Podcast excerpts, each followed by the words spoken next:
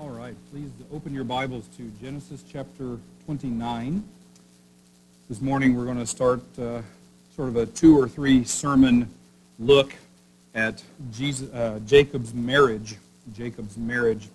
And uh, it will be a bit strange, a bit sordid, and a bit uh, awkward maybe, and a, and a bit, uh, um, I don't know, just could that possibly happen? Maybe a little bit incredulous.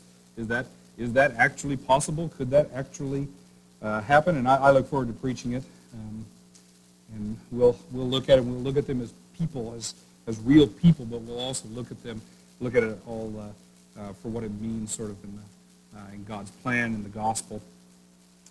Uh, and even though this marriage and the way that all of these things are set up and arranged in this passage are very foreign concepts to us. We would never arrange a marriage like this. We would never arrange a marriage, I mean, like in, in the terms of, of arranged marriages. So our context and their context is very different, but there actually are still a few places where uh, our cultures cross over and uh, where we actually still can learn something about how they operated here. And we'll see, hey, you know what? Actually, uh, a few ideas or concepts that are there still exist today, and it would actually help me maybe to think in, in terms of, of how they thought about marriage and how they thought a marriage ought to be um, arranged. So anyway, uh, even though it'll be a little bit weird, uh, uh, stay with me because I think you'll actually uh, learn something from it.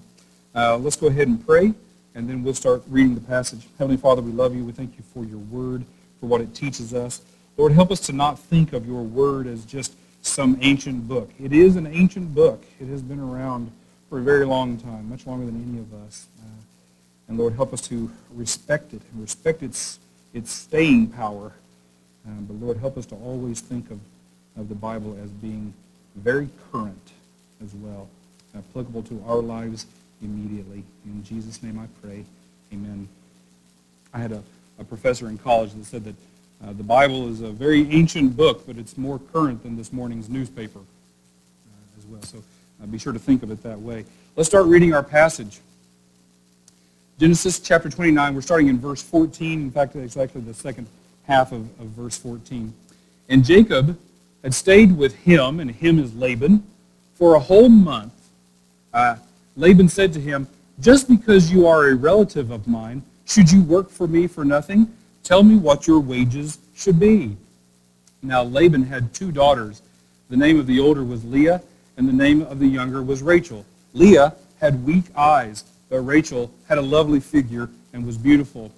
Jacob was in love with Rachel and said, I'll work for you seven years in return for your younger daughter, Rachel. Laban said, It is better that I give her to you than to some other man. Stay here with me.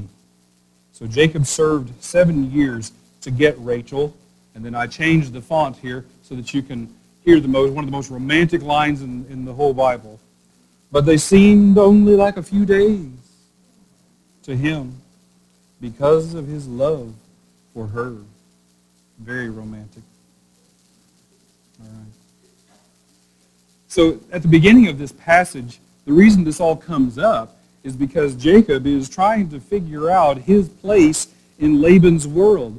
Uh, as you recall, Jacob was born and raised in a place called Beersheba, several hundred miles away, southern Israel in the desert, surround, uh, around a well, and he grew up in his household, and then there was enough turmoil in his household that he had to flee. He had to run. He had to get out of Dodge uh, because things could have been very dangerous for him. So he left, and he went north, and he went to um, the, only, the only other place he could go, he went to the extended family.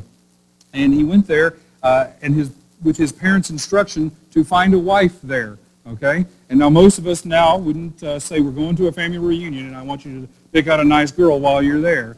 Uh, but the patriarchs in the Bible, the family tree does not fork, but that seemed to be okay.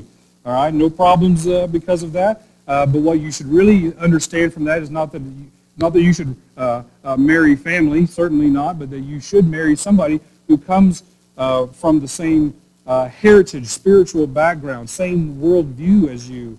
Uh, not necessarily the same race. Don't hear me hear me say race or anything like that. You can marry somebody very different from you, but if your worldviews don't match up and they collide, you're going to have problems.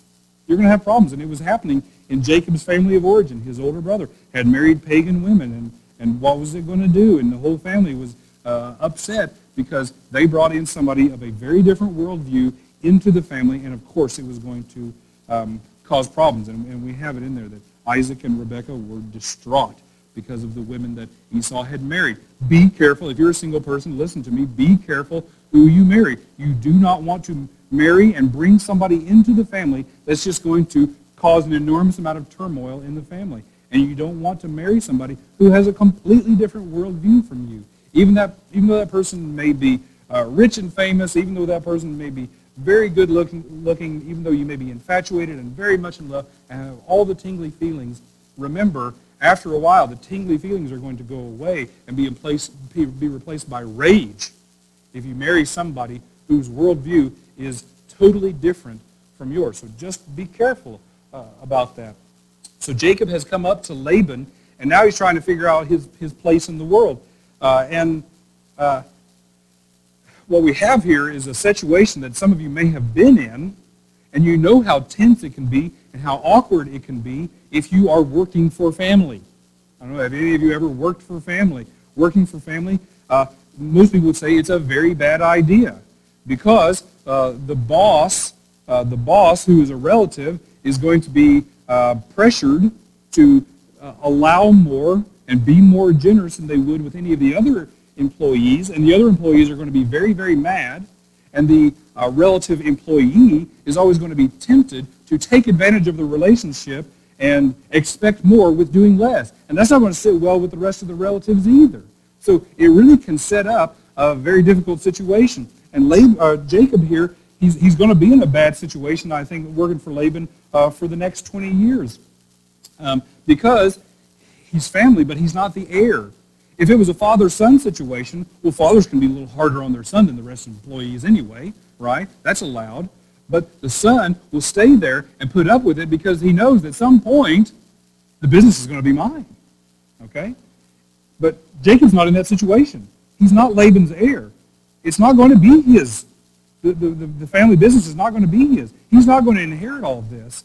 So what's it going to be like? And, and Laban, knowing that this is, a, this is somebody who's a hired hand, but I have to treat him better than the other hired hands, or do I? And Laban's not a good guy, okay? We haven't explored Laban very much in this situation, but Laban, uh, he's not a very good guy. So this situation, this, uh, this relationship is going to go sour, and it's not going to take very long. Our next passage in this uh, sermon series, the situation is going to get really, really sour uh, very quickly. But while Jacob, while Jacob and Laban are talking about and trying to figure out Jacob's place in Laban's world, what really comes up, what really comes up is that Jacob is not interested in money. He's not interested in money. He's got an inheritance back home. Uh, not that anybody wouldn't want to have some money along the way, but what he really wants, what his mission is, what his parents sent him here to find was not his fortune, it was a wife. He is here uh, to find a wife. And so in the context of this conversation with Laban about his employment and his place there, Jacob goes ahead and lays it all out there. I'm not really here for the money. I'm not really interested in being here just for the wages. What I really want is your daughter. That is what I really want. I want, um, I want to marry Rachel. So he just puts it all out there. He puts it out all uh, out there on the line. And that is maybe one of our first applicable points of here is that in order for any kind of marriage or any kind of relationship to happen, somebody is going to have to take the risk of putting it out there. All right? Uh, and a lot of times people don't want to do that because it's a terrible loss of face to put it out there and then get rejected. Uh, and in fact, a lot of cultures will put an intermediary there so that nobody has to lose face. Uh, that person is called a matchmaker. Have you ever seen Fiddler on the Roof? There's this, uh, there's this little old gossipy woman, and she goes around, and she's the matchmaker for the Jewish community there. If you want to get married, you have to go see Yenta, is that her name? You have to go see Yenta, and she will do all the negotiating for you. All right? Uh, and that may seem like a very strange idea, but you did the same in middle school, didn't you? I like somebody, I like some, you go ask them if they like me. So that I don't have to do it personally, face to face, and, and risk the rejection here. And in cultures where face and saving face is highly valuable, they'll put those intermediaries in there so that nobody has to get rejected to their face. And middle school and junior high are very much face cultures. All right? We grow out of it somewhat, some of us. Um, but you need to, if you need to save face, you ask for an intermediary. And so uh, the first thing that anybody has to do is put it out there, and that's going to be on the guy's side. So guys, uh, if any of you guys are single out there, um, I'm looking around. I'm not, I don't know how many single guys I see out there. I see out there. Uh, the first thing you're going to have to do is put it out there, and and look at yourself and say, Am I capable emotionally? And you know, how tough am I? Can I face the rejection if I put it all out there, and then just see what happens? Now, in uh, Laban, in Jacob and Laban's context, there, he didn't do that. He didn't do that so much uh, with. Um, with Rachel. He didn't have this conversation with Rachel. He went to go see a very hard man over here, symbolized by Robert De Niro. Um, and he's asking, he's asking, he's come there to ask, can I have your daughter? Can I have your daughter in marriage? And so uh, he's asking Laban, he's asking Laban, he's not asking Rachel. He, he, may not have had this conversation with Rachel at all. You don't know that. Uh, in that culture, that probably wouldn't even be necessary to talk to the girl uh, before you talk to her dad. In our culture, you talk to the girl before you talk to the dad. You don't want to have a conversation with the dad if you don't know what the girl's going to say. You know what I'm saying? So, uh, but in, in, that, in that context, the girl's opinion mattered little, okay, about the marriage, about who, who she was marrying. So you go to the dad first. You go to the dad first.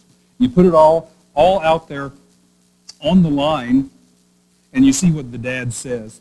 And so what you have here is you have uh, uh, on one hand, you have an interested party. Here's the, here's the interested party, and then here's the other party over here, which may uh, accept or reciprocate interest, but will probably need some convincing. Okay? So if any guy is out there asking a girl out or, or, or asking her to marry him, he knows that he has interest. He has interest. And so he goes to her, and, and he sort of talks to her, feels her out, and, and, and say, hey, uh, do you have any interest? And we ask this in different ways, okay? We always ask these things very indirectly, but do you have interest? And then she will kind of hesitate or whatever, or sort of be okay with going out with you for a little bit, but you're not going to pop the question on the first date. She's an interested party who needs a little convincing, okay? So he's an interested party that needs no convincing. She's an interested party that needs no convincing. And when, when Jacob goes to Laban, he's the interested party. And on Laban's side, Laban, okay, he's interested. He's got, he's, he's interested, uh, he's, uh, he's open to the idea, but he's going to need a little bit of convincing. And in these kinds of cultures, uh, the way you, the way you sort of uh, convince somebody, or the way that you show uh, just how serious you are about it, is that you uh, offer to pay the bride price. You offer to pay the bride price, okay? And so then the, the son and the, uh, and the father, the, the future potential future father-in-law, they, they start there negotiating. They're going to start negotiating. All right? And uh, for a girl, for a girl in that situation, you would have these two very conflicting feelings, I think, if you knew that some guy was in there negotiating for you. First of all, uh, if it was normal in your culture, okay, it wouldn't maybe maybe it wouldn't be so offensive. But in our day and age, if, if somebody was in there negotiating for you, you'd say, what am I? Some kind of cow or sheep or goat? I mean, you're trading sheep and goats for me. What am I? Am I being treated like livestock as well? But if the guy comes out and your father tells the high price that he was willing to pay, well, then you might say, well, okay, maybe, maybe that's all right. I knew a guy in Oklahoma that um, I went to preach at this church while I was in college, and his uh, he took his family. This is this is all in the 90s. He took his family to Egypt on vacation. And while he was there, and he had a daughter that was 15 years old, and she was very pretty. And while they were there, they were about to get on a, on a bus to go to the next tourist site. And this little Arab boy comes up and starts talking to him, and the tour guide's there to translate. And the tour guide looks at him and says, We'll give you 35, uh, 35 camels for your daughter. And the tour guide said, Let me do some quick math. That's $135,000. Okay. At a certain point, it's not an insult anymore, is it? That's more than I paid for my house, and that's $1993. All right? Now you're talking. You, all right. Not that we want to do that or anything. Not that we want to go to that system or anything. But the problem for Jacob here, the problem for Jacob, is no matter how flattered she might be at whatever might be offered for her, and remember, this passage has a little bit of deja vu in it because uh, seven or eight chapters before, Abraham sent a servant loaded with a train of camels to go up there to the very same guy, Laban, to barter for Jacob's mother, Rebekah. And he brought all kinds of stuff. And when he unloaded his camels, it was not an insult. It was flattering. And this girl, who yesterday didn't know what was going to happen to her the next day, the day after that, got on the camels to go down to Beersheba to marry somebody she'd never met. And they put it up to Rebekah. Are you willing to go with this man? They actually gave her the choice. Are you willing to go with this man? And she said, yes. Look at all that he thought I was worth. I'll go. But Jacob doesn't have a trainload of camels. He doesn't have diamonds and rubies. He doesn't have almonds and pistachios and all of these fine things. He doesn't have gold, frankincense, or myrrh. He doesn't have any of that. What did he leave with? Nothing. What has he arrived with? Less. He's got nothing. And so what does he offer? What does he offer Laban as a bride price? In return for your daughter, what will I give you? I will give you time and energy as much as I've got for seven years. And seven is a symbolic number in the Bible. What it often means is complete, total, utter. In the book of Revelation, when it talks about seven years of tribulation, uh, it could be literal seven years, but it also has the symbolic meaning of total tribulation, utter tribulation, complete tribulation, no tribulation like ever before. And so here, when he says, I'll work for you seven years for your daughter, what you need to hear him say is, I'll do whatever it takes. I'll do it all. I'll, I'll do whatever you want me to do. Whatever you've got for me, whatever you want from me, I'll pay it. I'll pay it. I just don't have cash. And so Laban says, I'll take you up on that deal. Laban is a little bit like the godfather. All right? Uh, he's, a, he's a businessman. He's passionate at business. And Jacob's good at business too. All right? Um, they're, they're sort of going to match wits on the business side of things uh, here in the next few chapters. But think of Laban being like the Godfather saying, look, look, I'll give you my daughter. You work for me seven years, you know. But in the back of his mind, he's got schemes going on, too. You do, I'll, do a, I'll do this favor for you. Maybe someday you'll do a favor for me. All right? That's what he's talking about here. That's what's going on in the back of his mind. And Jacob just says, I'm all in. I think he probably knew. I think he probably knew a little bit about what Laban was like. Not, maybe not completely. But he's willing to pay it. Young men, single men, young ladies even, listen to this. You need to accept the reality that first of all, you have to put it out, out there on the line. You have to lay it on the line. You have to put you have to put your feelings out there, put your interest out there. You have to take that risk. You have to be that bold. You have to be emotionally strong enough to accept the rejection if the rejection comes. But you need to be the one that, uh, that puts it out there. The world is very risky for women in particular. Women uh, tend to be very vulnerable. And so if you can take any risk away from her, any vulnerability away from her, she'll appreciate it. And secondly, pay the bride price. Pay the bride price. Uh, whatever you have to do, whatever you have to do to get her, you get her, okay? And whether that is, it's not going to be a financial transaction, okay? If it's a financial transaction, don't marry the girl, okay? But whatever it is, whatever hoops she makes you jump through, okay? And women, put men through certain shenanigans, okay? And don't stop, ladies, okay? Let's go ahead and admit, in your mind, it's perfectly logical. To men, it looks like shenanigans. Go ahead and do it. All right? And men, you rise to the occasion. Whatever she says, this is the condition. That's your test. That's how you prove whether or not you're really serious about this or not. Are you serious about her? Then you'll, you'll do whatever it takes. You'll move wherever you got to. You'll, you'll buy whatever you have to. You'll um, uh, put up with Laban's out there if you want her bad enough. And she is looking for you to prove yourself. Okay? So do it. The fairy tales have staying power because there's truth in them. She does want for the, the knight to go slay the dragon. She's got dragons in her life. And if you can not be a dragon, but come along and slay a dragon, well, that will speak well of you. That will speak well of you. And it will speak well to her parents as well. You're not bartering with her parents, anything like that. It's nothing like this situation. But if you can convince her and convince her parents, well, guess what? You turn into the hero instead of Jughead. Okay? You do not want your in-laws rolling their eyes and complaining to their friends about you. You want them bragging.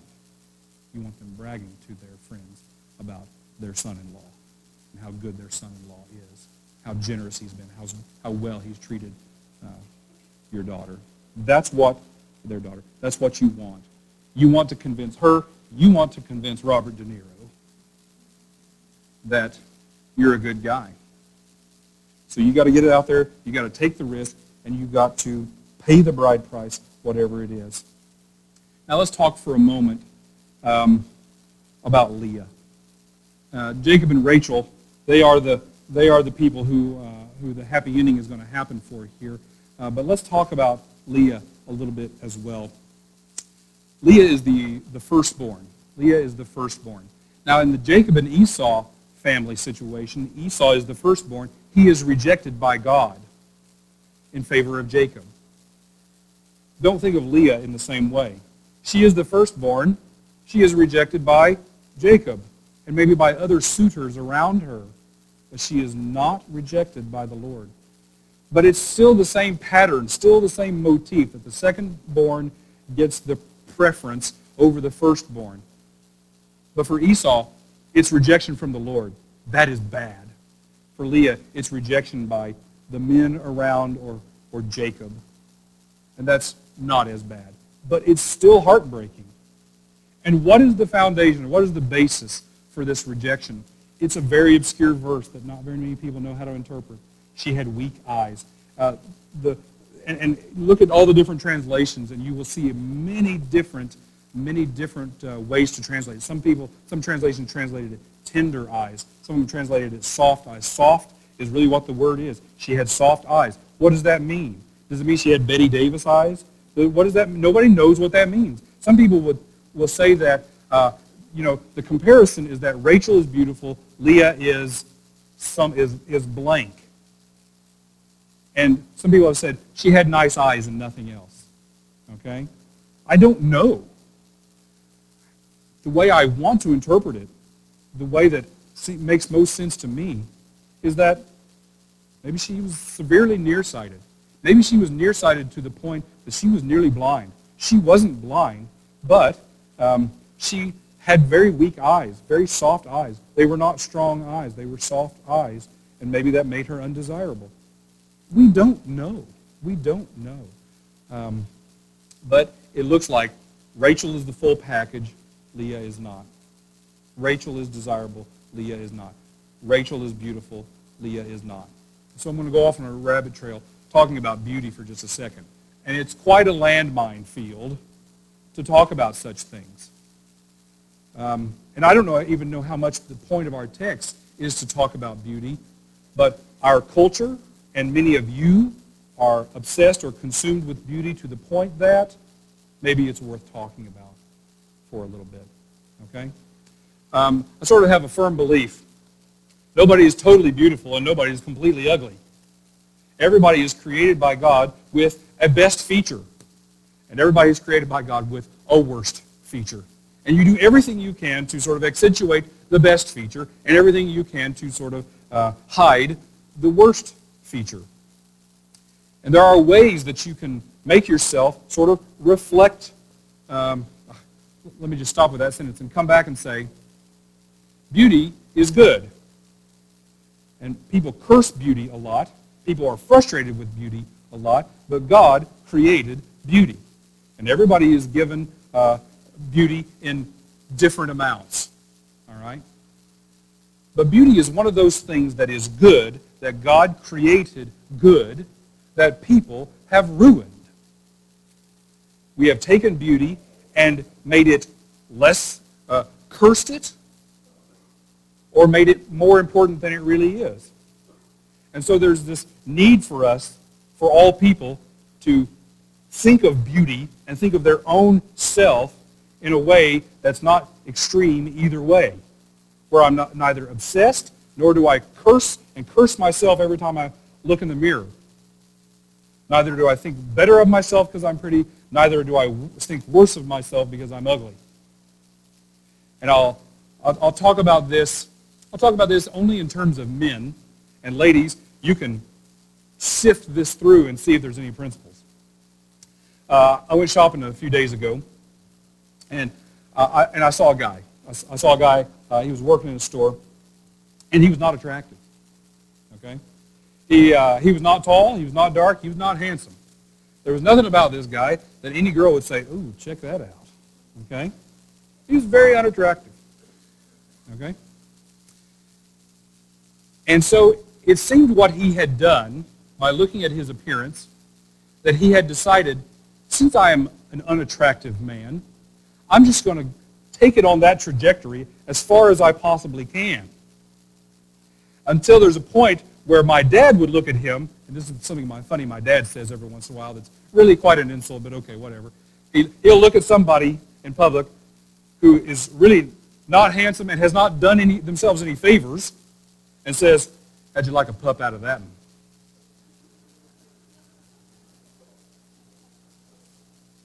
All right. What I want, what I would want to say to that guy, I have no relationship with him, and there's absolutely no way I would ever take him aside and have this conversation with him about it. I would say, dude, get a haircut. Become what I call grandma handsome. Okay? The kind of handsome where your grandma would look at you and say, ooh, don't you look handsome? And if your grandma says you're handsome, what does she what, what do you look like? You probably have a a medium-length crew cut, you're clean-shaven, and you're wearing a collared shirt. Right? Isn't that what Grandma Handsome more or less is? And so I would look at this guy and I would say, and this is me making certain assumptions about his life. You're not doing yourself any favors. How many girls uh, take a second look at you? Don't go so far. If you feel like you're unattractive, don't go so far down this road that you have cursed all hygiene.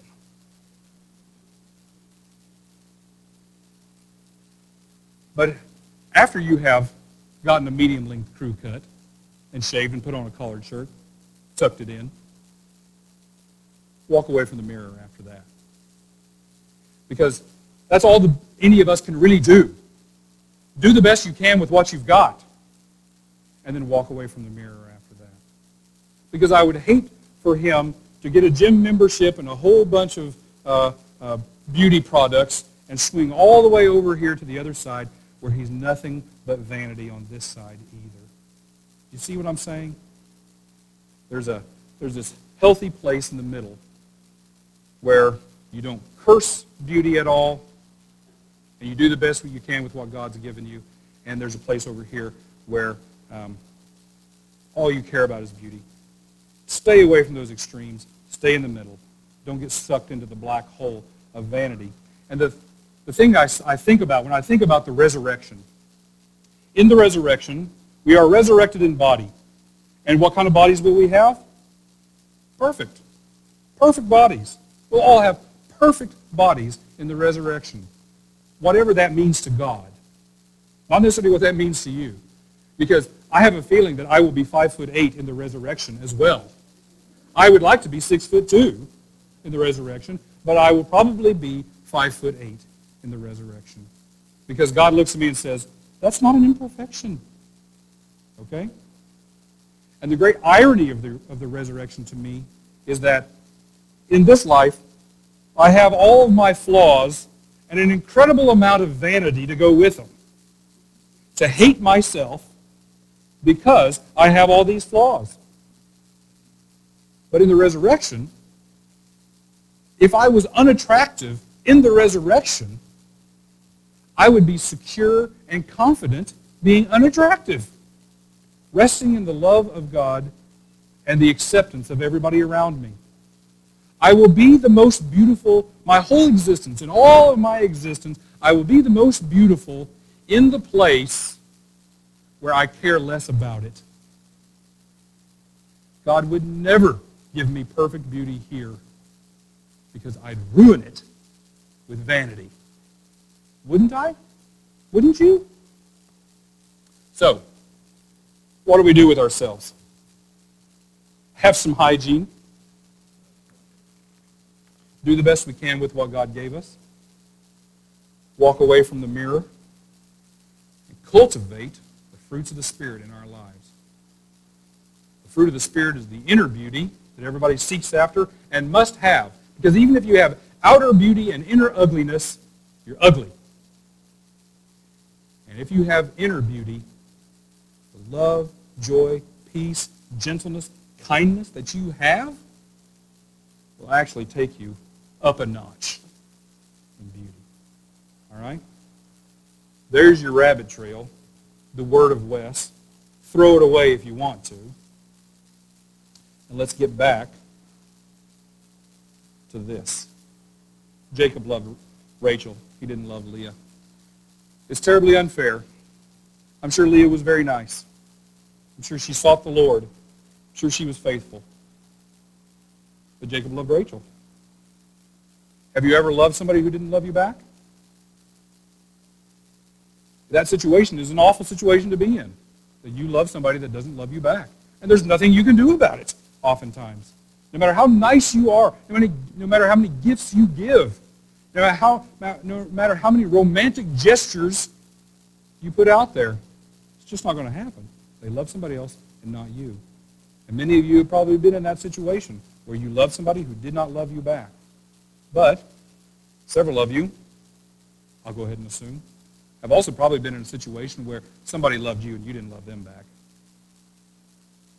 And you probably don't, that, that relationship, that situation probably doesn't come up in your mind very much at all. The other situation, that might, where somebody, you loved somebody and they didn't love you back, they might come to your mind pretty often.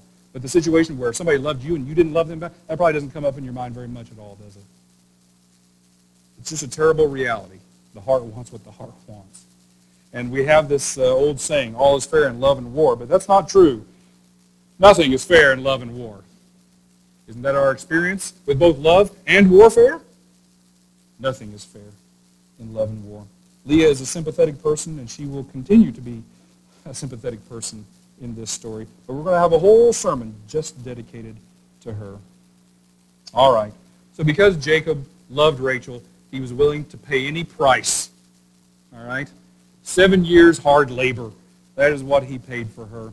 And guys, you will be asked to pay the price. You may have to put up with a Laban in your life. You may have to put up with some of her shenanigans where you have to prove just how much you're interested. And then after that, you're going to have to pay some money for an engagement ring. But guys, this is what I've, this has been my experience. The engagement ring, and how much are you supposed to spend on the engagement ring? What's the cultural rule? Huh? Oh, that's the ideal. That's what it ought to be. I thought the cultural rule is two months' salary, something like that. Three? Okay, it's gone up. Inflation.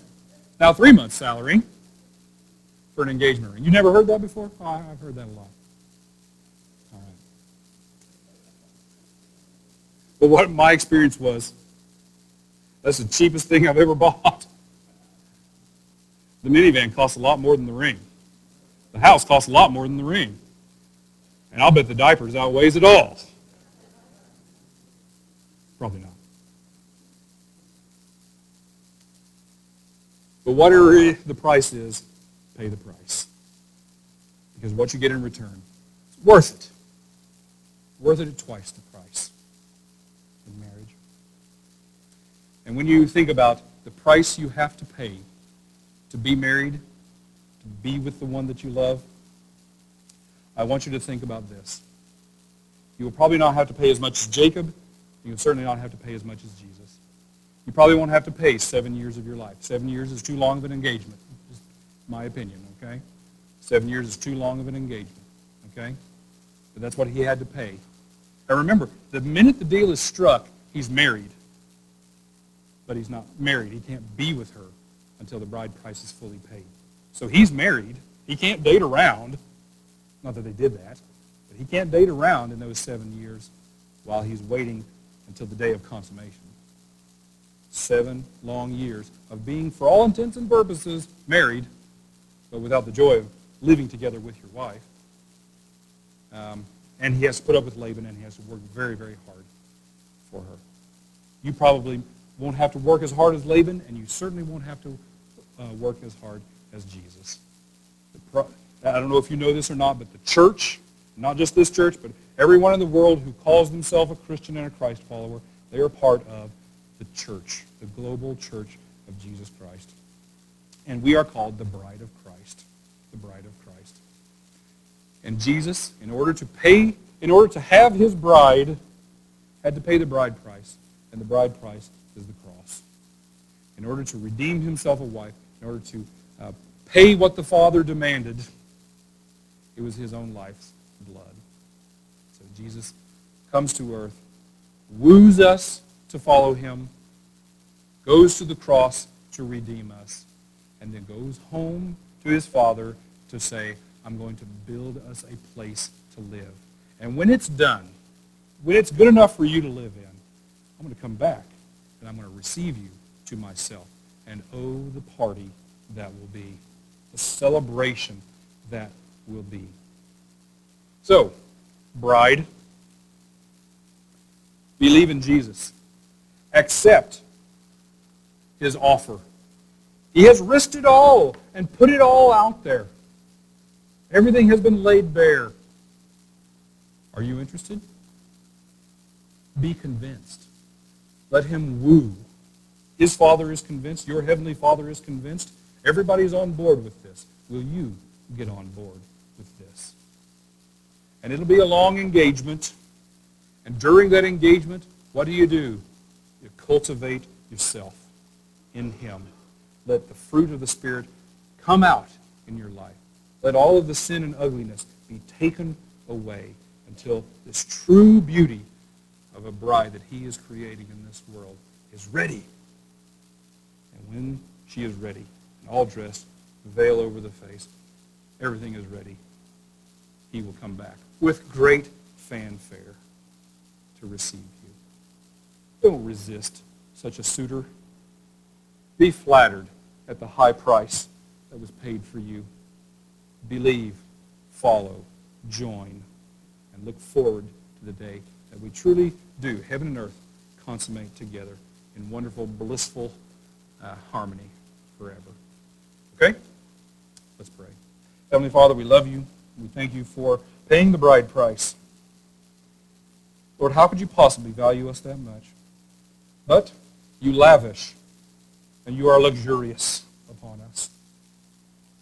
We thank you for giving everything for us. Help us to want the fruits of the Spirit. Help us to cultivate the inner beauty. Help that to radiate outwardly as well. Help us to not be vain people. Help us to be humble people. Help us in our marriages to exhibit the same characteristics that you have exhibited with us. The husband loves the wife, the wife loves the husband. And everything is done for the other. We thank you for your word. We look forward to next week. In Jesus' name we pray. Amen. Please stand, and I've actually got a benediction for you today. I don't normally do this, but I want to read a benediction to you. And this is from, not Tim Keller, but N.T. Wright. May Almighty God make, make you faithful to his calling, cheerful in his service, and fruitful for his kingdom. And the blessing of God Almighty, Father, the Son, and the Holy Spirit be upon you and through you with all those to whom he sends you, now and always. Amen. You're dismissed.